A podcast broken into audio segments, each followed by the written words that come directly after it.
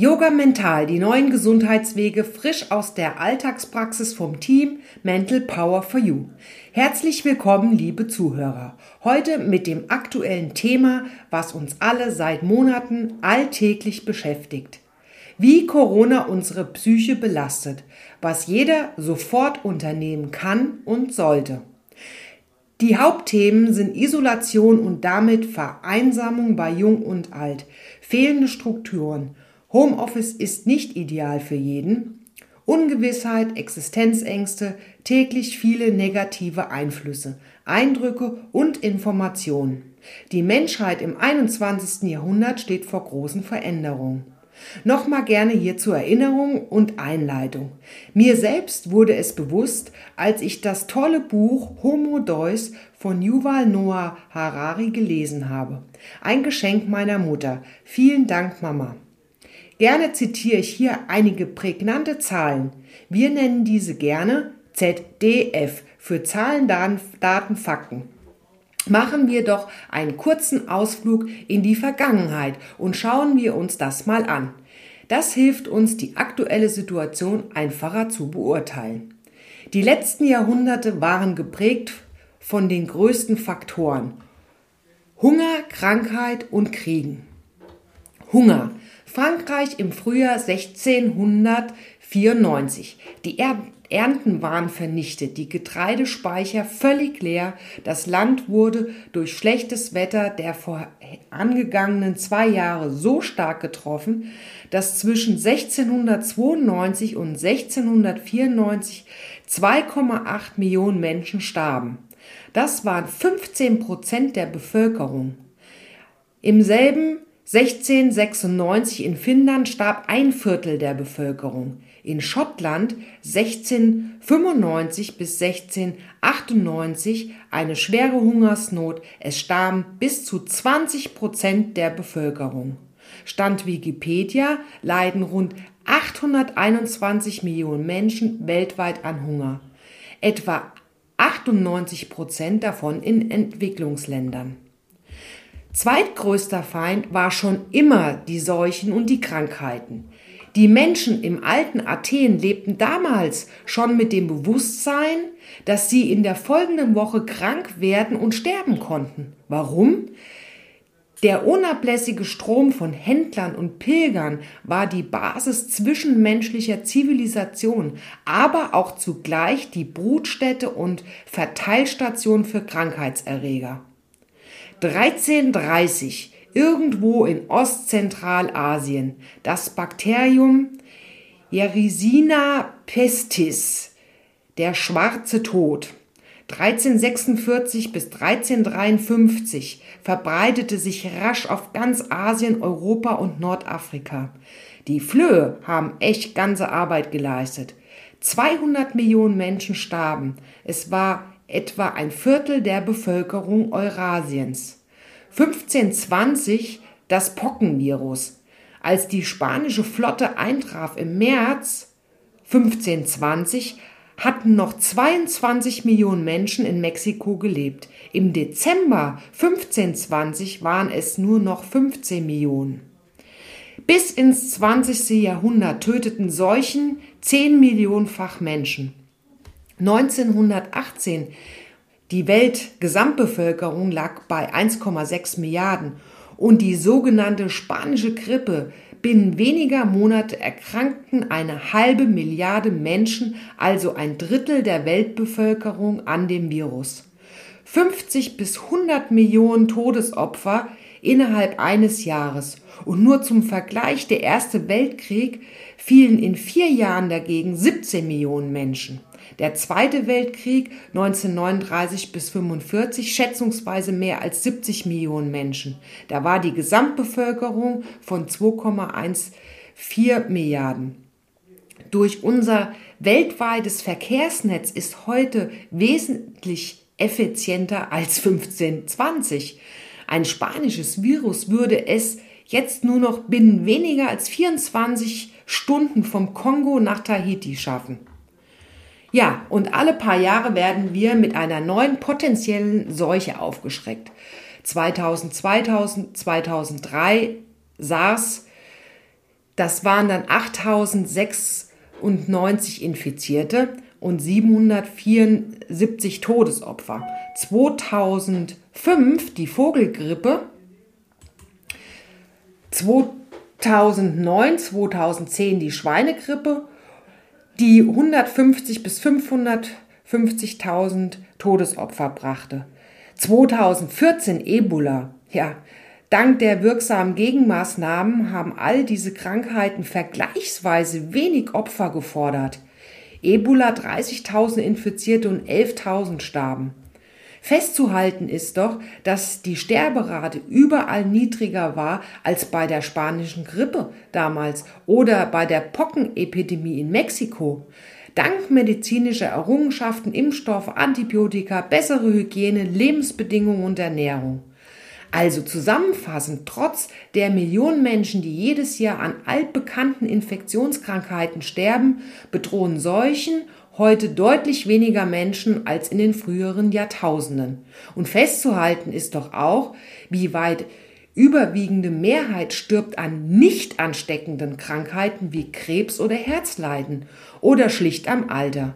Diese Krankheiten gab es auch schon in der Antike. Da lebten nur wenige Menschen lang genug, um auch daran zu sterben. So, kommen wir zu den Kriegen. Die gute Nachricht, auch Kriege verschwinden immer mehr. Waren in der Antike noch 15 Prozent aller Todesfälle in Kriegen gestorben, liegt dieser Anfang des 21. Jahrhunderts bei einem Prozent. 2012 starben weltweit etwa 56 Millionen Menschen von gesamt 7,08 Milliarden Menschen. 620.000 an menschlicher Gewalt. Also das ist zu unterscheiden 120.000 dem Krieg und 500.000 der Kriminalität geschuldet. Im Vergleich dazu begingen 800.000 Selbstmord und 1,5 Millionen Menschen starben an Diabetes. Man könnte sagen, Zucker ist gefährlicher als Schießpulver. Doch klar auf Nummer eins sind die Herzkrankheiten inklusive Herzinfarkte bei 11,2 Millionen, Schlaganfall bei 11 Millionen, Lungeninfektionen bei 5 bis 6 Millionen, Durchfallerkrankungen immerhin auch bei 3 bis 4 Millionen und HIV-Aids bei 2 bis 3 Millionen.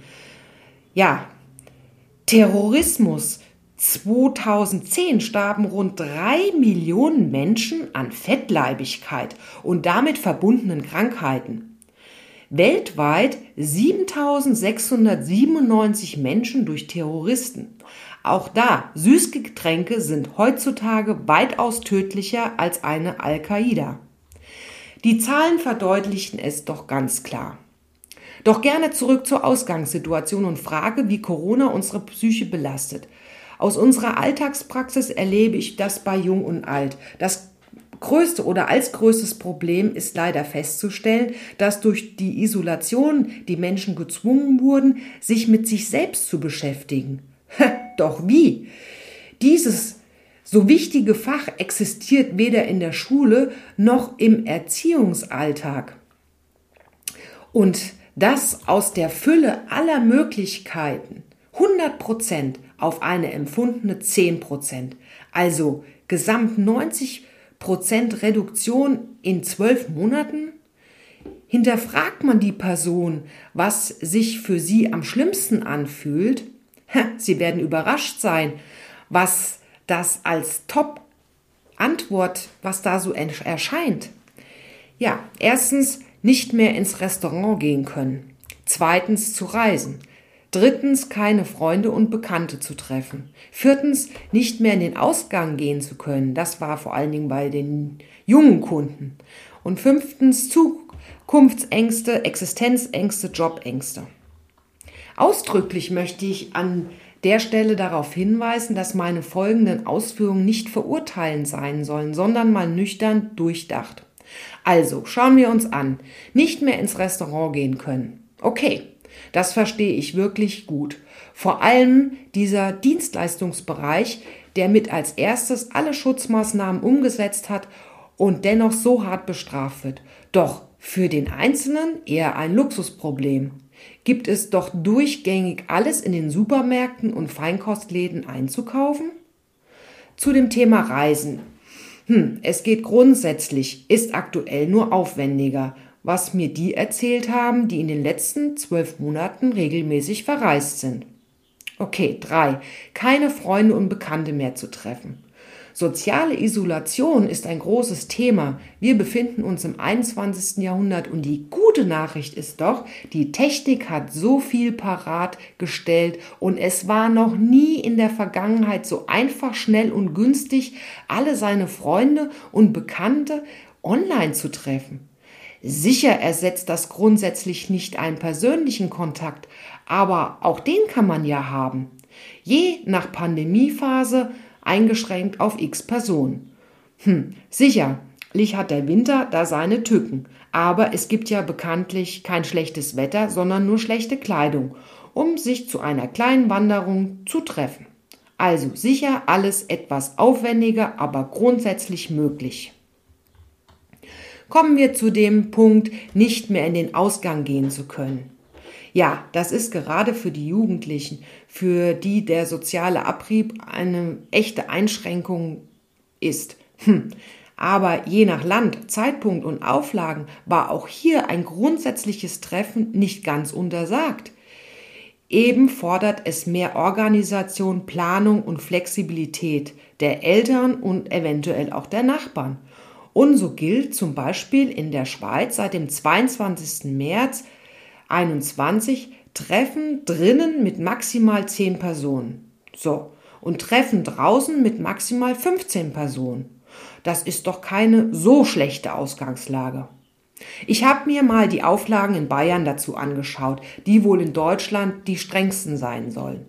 Kontaktbeschränkung. Also, in Bayern gilt bereits seit März 2020 generell eine Kontaktbeschränkung. Jeder ist grundsätzlich verpflichtet, möglichst wenige Menschen zu treffen, die nicht mit ihm zusammenleben und dabei einen Mindestabstand von 1,5 Meter einzuhalten.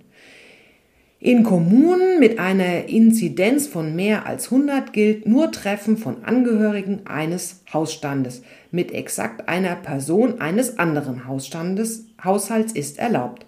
Bei einer Inzidenz von weniger als 100 dürfen sich bis zu fünf Personen aus maximal zwei Haushalten treffen. In Landkreisen oder kreisfreien Städten mit einer Inzidenz von weniger als 35 sogar bis zu zehn Menschen aus maximal drei Haushalten und so weiter. Paare, aber auch nicht verheiratete, werden immer als ein Hausstand gezählt, auch wenn sie nicht zusammenleben.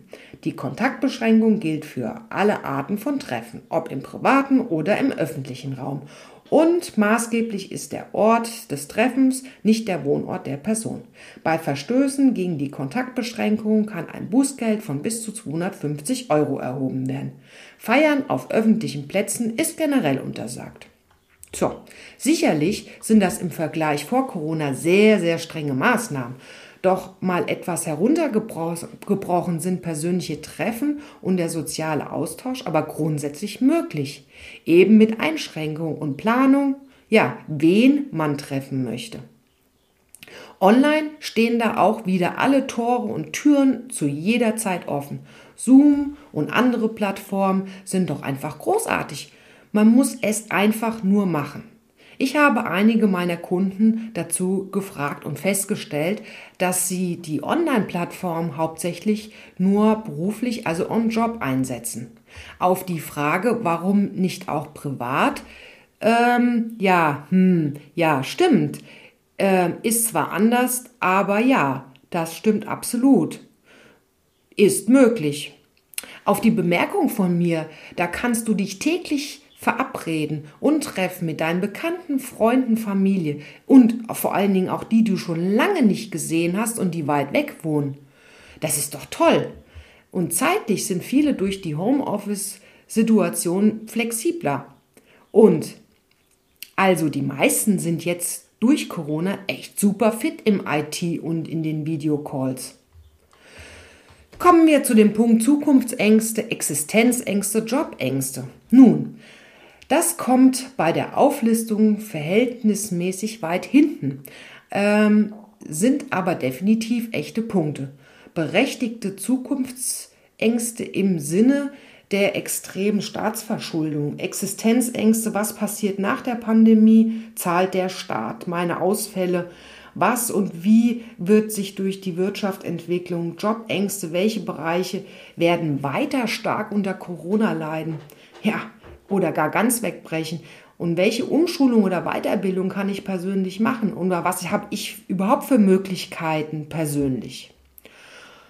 Ich möchte an dieser Stelle gerne betonen, keine politischen Äußerungen zu machen, heißt ja keineswegs welche zu haben. Ich bin aber der festen Überzeugung, dass andere das fundierter machen und wir hier eine Gesundheitspodcast-Plattform sind. Unsere Podcast-Hörer besitzen einen gesunden Menschenverstand und sind absolut selbst in der Lage, sich nebst den Mainstream-Medien wirklich fundierte Thesen, Statistiken, Informationen von Fachleuten zu besorgen und sich mit tieferen Hintergründen zu beschäftigen, um sich selbst Meinungen zu den unterschiedlichen Herausforderungen zu bilden. Mit unserem Mental Coaching helfen wir Menschen und Tieren bei körperlichen und emotionalen Beschwerden und Themen. Und wie immer gerne weise ich darauf hin, dass es sich um eine ergänzende Methode handelt, die eine ärztliche und fachliche Betreuung nicht ersetzen kann. Doch haben wir in der jetzigen Zeit viele Fälle von Jungen und Alten auch zu Thema Depression reinbekommen und diese erfolgreich, ja, man kann sagen, vermindern können. So, liebe Zuhörer, diese spezielle Pandemie fordert Jung und Alt auf allen Ebenen. Um in dieser Zeit im Balance zu bleiben, erfordert es eine sehr starke Eigendisziplin und Eigenverantwortung. Und genau Eigenverantwortung und die eigene Wahrnehmung sowie die Freiheit, täglich selbst über sich zu entscheiden. Dankbarkeit zu empfinden für das, was wir haben. Zum Thema Eigenwahrnehmung der Situation. Ich empfehle Ihnen, liebe Zuhörer, auch wie meinen oder unseren Kunden, mal wirklich Hand aufs Herz und ein Blatt Papier und einen Stift. Was sind Ihre drei größten persönlichen Einschränkungen in dieser Pandemie? Und die Frage, was sind die drei größten Errungenschaften durch diese Pandemie? Sie werden überrascht sein. Und schreiben Sie uns doch gerne. Ich wünsche Ihnen gesunde und gute Gedanken vom ganzen Herzen, die eigene Wahrnehmung der Situation zu hinterfragen und Lösungen zu finden, Dankbarkeit zu empfinden für das, was wir haben. Ich danke für Ihr Zuhören, Ihr Like, Ihre Empfehlung und Ihr Abo für diesen gesunden Kanal. Yoga Mental, neue Gesundheitswege, Ihre Martina vom Team Mental Power for You.